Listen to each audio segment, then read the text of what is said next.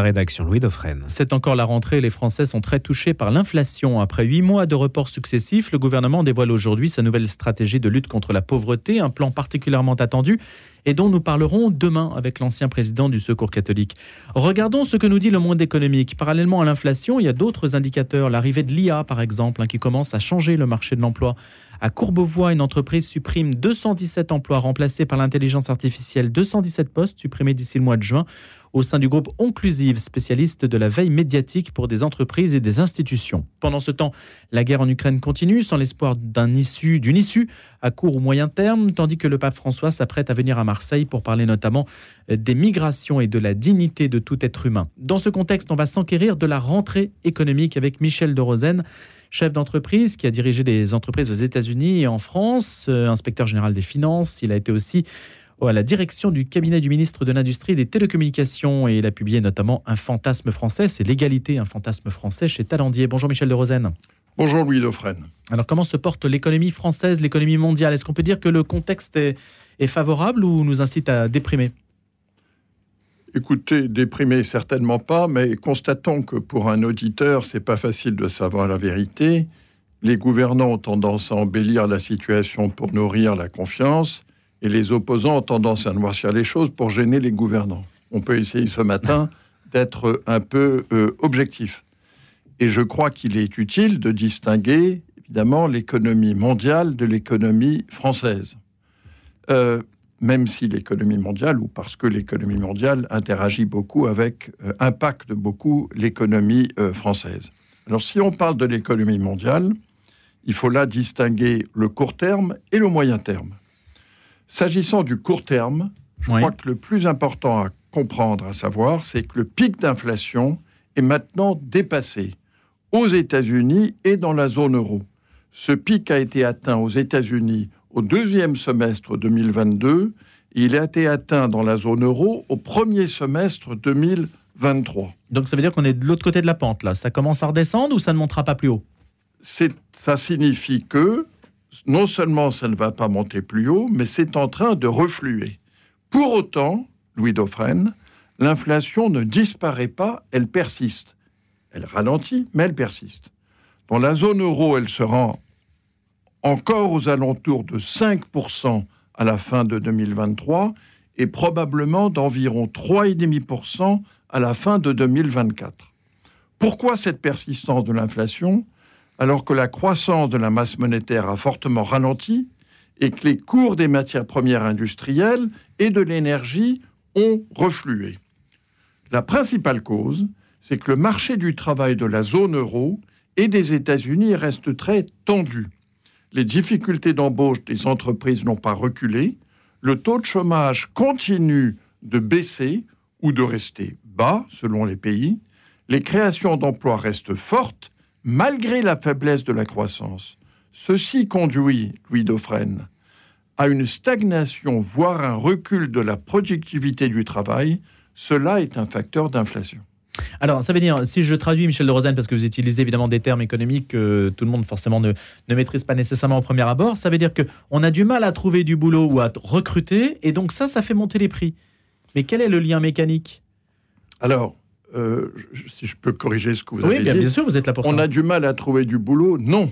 Aujourd'hui. On a du mal à recruter, c'est ce que vous semblez dire. Exactement. Quelqu'un qui cherche du boulot trouve du boulot. Il trouve même plusieurs boulots. Bon, pourquoi est-ce que ça fait monter les prix? Et en revanche, les entreprises, elles, ont plus de mal à trouver du monde. Et du coup, les entreprises, pour attirer, augmentent les salaires. Et comme la productivité elle-même n'augmente que peu, voire pas du tout, Ça fait eh bien, les augmentations de salaire sont traduites par les entreprises en augmentation de leur prix de vente, c'est-à-dire en inflation. Pourtant, alors je prends le cas français, Michel de Rosen, la France n'est pas le pays qui a les salaires les plus élevés. Et notre modèle économique s'est fait même plutôt sur le tassement des salaires plutôt que sur une augmentation des salaires, non? Je ne crois pas qu'on puisse, euh, je ne crois pas qu'on puisse affirmer euh, cela la France euh, n'a pas les salaires les plus élevés d'Europe, mais euh, la France se situe plutôt par rapport à des pays comme l'Espagne, le Portugal, la Grèce, on va dire tous les pays du Sud. La France est en termes de niveau de salaire plus près de l'Europe du Nord que de l'Europe du Sud. Et pourquoi on est dans les, le bas du classement de l'Europe du Nord? Pourquoi les Danois sont-ils mieux payés que nous, les Suédois, etc. Parce que euh, nous avons, je pense que la principale cause est que en France, quand vous êtes euh, chef d'entreprise, vous devez payer pour vos salariés des charges sociales considérables pour nourrir le système redistributif national. Quand, vous, quand un salarié touche 100, l'entreprise paye plus de 200. D'accord? Et donc, évidemment, ça euh, ralentit euh, la capacité des entreprises, ça affaiblit la capacité des entreprises à financer des hausses de salaire. De même que, comme vous le savez, nous sommes records d'Europe en ce qu'on appelle les impôts de production, c'est-à-dire les impôts que payent les entreprises tout simplement pour fonctionner. Et donc, je pense que le principal levier pour l'avenir à moyen et long terme en France pour augmenter les salaires, c'est de réduire les charges qui payent précisément sur les salaires et sur la production. Michel de Rosen, un point de vue, le vôtre, sur la manière, alors qui est peut-être plus politique, comment Emmanuel Macron aborde-t-il le monde de l'entreprise et ce que le patronat lui demande? On a, vous avez peut-être assisté à l'université d'été du MEDEF, à la volonté aussi du gouvernement de dynamiser le secteur, euh, les entreprises françaises à l'international avec 125 millions. C'est un cadeau qui a été fait, enfin un cadeau, c'est ce qu'on a coutume de dire, un soutien euh, aux entreprises à l'international. Est-ce que ça vous semble pertinent comme manière de faire? Écoutez, euh, depuis qu'il est président de la République, euh, Emmanuel Macron a, euh, comme l'avait fait d'ailleurs son prédécesseur François Hollande, a développé, implémenté une politique dite de l'offre, d'accord, par opposition à une politique de la demande. En France, régulièrement, des gens disent il faudrait donner de l'argent aux Français pour que les Français puissent consommer plus. Le problème quand vous faites ça, c'est que vous aidez les importations. Hmm. Vous aidez en fait des producteurs qui sont hors de France. C'est ce que souhaite un Jean-Luc Mélenchon, par exemple, une politique de la demande. Exactement.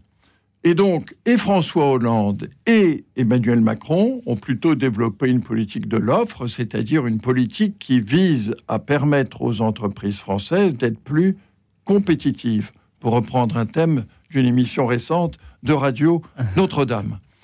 Euh, alors, euh, je pense que nous allons quelquefois trop loin, pour répondre à votre question avec franchise. Euh, on a tendance en France à multiplier les aides, multiplier les subventions, et je crois qu'on va trop loin dans cette direction et qu'il vaudrait mieux rentrer dans une autre logique dans laquelle il y aurait à la fois moins d'aides et moins de charges. Je crois que ce serait vertueux, ça serait bon pour la croissance, bon pour l'emploi et bon pour le pouvoir d'achat des Français. Mais l'État se sentirait peut-être plus inutile. Et oui, toute la bureaucratie qui va avec lui. C'est vrai, mais je pense qu'en effet, il y a en France un réflexe de ce qu'un auteur a appelé l'État nounou, pour lequel on considère que l'État est responsable de tout, même du temps qu'il fait. Vous allez voir qu'aujourd'hui il pleut, il y a des gens qui vont dire que c'est la faute du gouvernement. On demande trop à l'État, il faut demander plus aux Français, il faut faire plus confiance aux Français. Est-ce qu'on peut, Michel de Rosen, faire un zoom économie chinoise, économie américaine? Bien entendu. Nous, on est entre les deux. Bien entendu. Alors, parlons quelques mots sur l'économie chinoise. La balance commerciale chinoise reste massivement excédentaire. Je m'excuse d'assommer vos auditeurs avec des chiffres, mais ils sont saisissants. 877 milliards de dollars d'excédent commercial en 2022 en Chine, 988 milliards estimés pour 2023 et encore 937 milliards de dollars d'excédent commercial estimés pour 24. Donc, la balance commerciale chinoise reste massivement excédentaire. On le voit dans les voitures, le textile. Euh, Alors, ça cannibalise.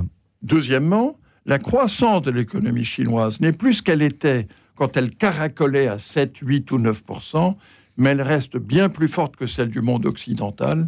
3% en 2022, 5,5% estimé en 2023, 4,8% estimé en 2024. Donc quand certains journaux disent le moteur chinois est arrêté, c'est faux. Ils sont encore très vigoureux. Et puis il y a une caractéristique de l'économie chinoise qui est moins connue que je souhaite partager avec vos auditeurs, c'est que la Chine se modernise vigoureusement. Les investissements robotisation sont massifs et la Chine fait désormais partie des pays les plus robotisés du monde. Donc ça n'est plus les grandes usines où il n'y a que, des salariés, que des ouvriers. Pour vous donner un chiffre là-dessus, le nombre de robots industriels pour 10 000 emplois dans l'industrie manufacturière est en Chine le double de ce qu'il est en France. La Chine est deux fois plus robotisée que la France. Et donc ça, ça, accentue le, le dopage de, du commerce extérieur chinois. C'est-à-dire plus un pays se robotise, plus il gagne encore des parts de marché à l'export Alors, il y a un équivalent Il n'y a, jamais de, a jamais de miracle. Mais en l'occurrence, ce que ceci traduit, c'est que les Chinois, qui pendant longtemps pouvaient compter sur, on va dire, des coûts de production faibles, maintenant ils investissent pour être très compétitifs. Pour ne pas se laisser concurrencer par d'autres pays qui pourraient être encore plus faibles que, par exemple, le Vietnam Alors, Parce qu'ils ont en effet des voisins où les salaires comme le Vietnam, comme l'Indonésie, comme le Bangladesh, comme le Pakistan, comme l'Inde, où les salaires sont plus faibles, et donc, ils ne misent plus sur un bas niveau de salaire pour être compétitifs, ils misent sur l'investissement et l'innovation. Vous avez parlé des voitures, parlons-en. Euh, la Chine fonce sur les secteurs d'avenir. Par exemple, les voitures électriques. Le premier constructeur chinois, qui s'appelle BYD, en français BYD, vend désormais bien plus de véhicules électriques que son concurrent américain Tesla. Alors ça, ça alerte évidemment l'opinion. Je voulais quand même préciser, euh, Michel de Rosen, que vous êtes président du conseil d'administration de l'équipementier automobile Forvia, donc vous savez de quoi vous parlez. Vous avez 25 000 employés en Chine. Oui. Mais ça veut dire qu'ils sont remplacés par des robots aujourd'hui, vos employés, Michel non, de Rosen Non, parce que nous avons effectivement une belle présence en Chine. Nous vendons en Chine aussi bien aux constructeurs occidentaux qu'aux constructeurs euh, chinois. Et nous avons, nous sommes en Chine à la fois en position d'embaucher plus de salariés et d'acheter plus de robots. Donc c'est pas l'un ou l'autre, c'est les deux à la fois. Et euh, je peux vous dire, ce qui est frappant quand on va en Chine, c'est cette énergie à tous les niveaux de la hiérarchie. On arrive et on dit à nos équipes chinoises, écoutez, telle nouvelle technologie, en Europe, il va falloir deux ans pour la développer. Et les équipes chinoises nous disent, eh bien, nous relevons le défi, on ne le fera pas en deux ans, on va le faire en un an. Et on va travailler plus, on va faire ce qu'il faut. Et ils y arrivent. L'énergie, la volonté de réussir, la volonté de faire ce qu'il faut pour remporter un marché, pour faire mieux que la concurrence, est aujourd'hui la caractéristique la plus impressionnante de l'économie chinoise. Et en France, vous ne l'auriez pas, ça? En France, euh, je dirais, soyons clairs, et certains vont dire que ça fait partie du modèle français, mais il y a un beaucoup plus grand attachement en France à l'équilibre entre vie personnelle, vie familiale et vie professionnelle. En Chine, la vie professionnelle est ce qui domine. Est-ce qu'il faut taxer les voitures chinoises qui entrent sur le marché euh, français, européen, et qui prennent beaucoup, beaucoup de parts de marché, les voitures électriques en particulier Alors, euh, deux remarques là-dessus. Première remarque, il n'est pas étonnant que se présente sur le marché européen une opportunité euh, pour des voitures, on va dire, de plus bas de gamme. Parce que les constructeurs, tous les constructeurs, ont significativement augmenté les prix de vente de leurs voitures en 2021 et 2022. En moyenne, les constructeurs mondiaux ont augmenté le prix de leurs voitures de 15%. D'accord Donc ça veut dire que des voitures qui étaient pas chères avant sont devenues plus chères. Ça a ouvert la porte à des constructeurs agressifs comme les constructeurs chinois. Maintenant, vous me demandez, est-ce qu'il faut imposer des droits de douane? Je trouve que ce qui a été annoncé est la bonne méthode. Il faut faire l'enquête. Faut faire l'enquête. Bruxelles, L'enquête européenne sur les subventions publiques chinoises. Voilà, pour voir ce qu'il en est vraiment vous savez, des subventions, il y en a partout. Regardez, vous Mais on peut savoir ça? Est-ce qu'on peut aller enquêter en Chine pour savoir si tel constructeur est aidé? Oui, on peut savoir. On peut savoir. Il faut savoir qu'il y a des aides qui sont données par le gouvernement chinois. Il y a des aides qui sont données aussi par les gouvernements régionaux, voire même qui sont données par les villes. Tout ça, ce sont des informations accessibles Il ne faut pas décider sous le coup de l'émotion, il faut, il faut prendre des décisions avec des informations fiables. Elles sont disponibles et j'ai confiance dans les équipes de Bruxelles pour euh, euh, développer là-dessus une analyse rigoureuse. Si Thierry Breton prend une mesure de cet ordre, hein, puisque c'est lui qui préconise de relever significativement ses droits de douane, eh bien, il y a 10% de droits de douane sur les véhicules électriques qui arrivent en Chine en Europe. Si je prends un exemple aux États-Unis, c'est 27,5%. Écoutez. Il faudrait euh, s'aligner sur les Américains. Louis Dauphren, je, je, voudrais mettre en garde les auditeurs sur un risque considérable qui pèse sur l'économie mondiale. J'ai donné des chiffres tout à l'heure de prévision, mais ensuite il y a évidemment les surprises qui peuvent arriver. Le risque de retour au protectionnisme est un risque majeur pour les années qui viennent. C'est ce que disent les Chinois. Hein c'est ce que les Chinois disent, je, lis, hein, Michel, la démarche européenne est ouvertement du protectionnisme et aura un impact négatif sur les relations économiques entre la Chine et l'Union européenne. Mais, vous l'avez rappelé avec les chiffres que vous avez cités, euh, les euh, taxes payées à l'entrée du marché américain sont beaucoup plus élevées que les taxes payées à l'entrée du marché européen. Je regarde de près ce qui se passe aux États-Unis j'écoute les discours des ténors républicains qui, au total, disent il faut produire aux États-Unis et il faut protéger le marché américain avec des taxes à l'entrée encore plus importantes. Nous avons vu dans les années 30 ce que ce genre de protectionnisme et d'escalade a pu donner. D'abord, c'est pas bon pour la croissance mondiale, c'est pas bon pour le pouvoir d'achat des gens et en particulier des Français, et ça peut même ensuite conduire à des tensions entre les pays qui peuvent déraper au plan militaire, on va dire, en tout cas au plan géostratégique. Donc le risque du retour au protectionnisme est un risque grave, sérieux, et c'est un des grands sujets des années qui viennent. Michel de Rosen, on s'aperçoit que les distributeurs, c'est Elisabeth Borne qui l'a dit, les distributeurs d'essence sont autorisés à vendre les carburants à perte pendant quelques mois pour lutter contre l'inflation. Est-ce que c'est un, bon réflexe économique. C'est une mesure inédite. Nous aurons des résultats tangibles pour les Français sans subventionner le carburant. Euh, c'est ce qu'a assuré Elisabeth Borne dans un entretien paru dans Le Parisien. Ma conviction, Louis Dauphren, est que tout ce qui, en France, favorise la concurrence est bon pour les Français, est bon pour la croissance, est bon le, pour le pouvoir d'achat. Donc je salue ce qui vient d'être annoncé, ça va dans le bon sens. Mais vendre à perte, c'est un non-sens économique. Sauf que vous ne vendez jamais, vous pouvez pas vendre à perte de façon permanente, vous pouvez vendre à perte pendant une période. Et puis après, une fois que les facteurs qui ont augmenté vos coûts sont passés, vous vous retrouvez. Donc ça ne peut être qu'une mesure passagère, mais comme mesure passagère, à un moment donné où le pouvoir d'achat des Français est un problème, c'est une bonne idée. Quels sont les leviers sur le pouvoir d'achat, sur l'inflation, Michel de Rosen, aujourd'hui, qui sont dans les mains d'un.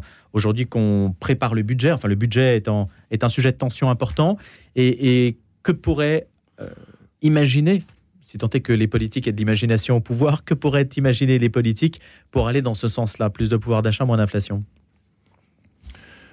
Écoutez, euh, je vais vous faire une réponse qui va peut-être vous euh, choquer. Euh, il ne faut pas trop faire pour le pouvoir d'achat. Je veux dire par là que la France s'est singularisée euh, ces deux dernières années avec des mesures très importantes pour le pouvoir d'achat en donnant des subventions pour permettre ce qu'on a appelé notamment le bouclier, en donnant des subventions pour permettre euh, de limiter les hausses de prix. Le coût budgétaire de ce genre d'approche est colossal. Or, nous avons aujourd'hui en France un problème de finances publiques majeur. Quand vous regardez tous les pays européens, vous avez trois catégories de pays. Ceux qui ont des finances publiques en ordre, ceux qui ont des finances publiques en désordre et ceux qui sont entre les deux. Malheureusement, la France appartient à la deuxième catégorie, c'est-à-dire les pays dont les finances publiques sont en désordre. Donc, il faut, et c'est ce qui est d'ailleurs prévu dans le budget, le projet de budget 2024, il faut limiter les mesures budgétaires si on veut retrouver des finances publiques tenues, ce qui est l'intérêt de tous les Français. Ça veut dire que vous laissez le marché faire Et donc, si vous avez une augmentation des prix de l'énergie de 40%, c'est à chacun de se débrouiller avec une augmentation de 10, 30, 20, 40%. Alors, ensuite, attention, c'est pas aussi simple que cela, parce que le gouvernement peut intervenir, et il le fait d'ailleurs, auprès des producteurs et des distributeurs pour leur demander des efforts. Ça, je crois que ça va dans le bon sens. Et si le gouvernement restait passif, les Français ne le comprendraient pas. Mais je dis, il ne faut pas trop demander aux contribuables, parce que le contribuable, c'est tous les Français. Et nous avons besoin, pour être un pays euh, indépendant et prospère, d'avoir des finances publiques qui soient en ordre. Pas de subvention donc directe, hein. c'est le message aussi que Exactement. vous dites.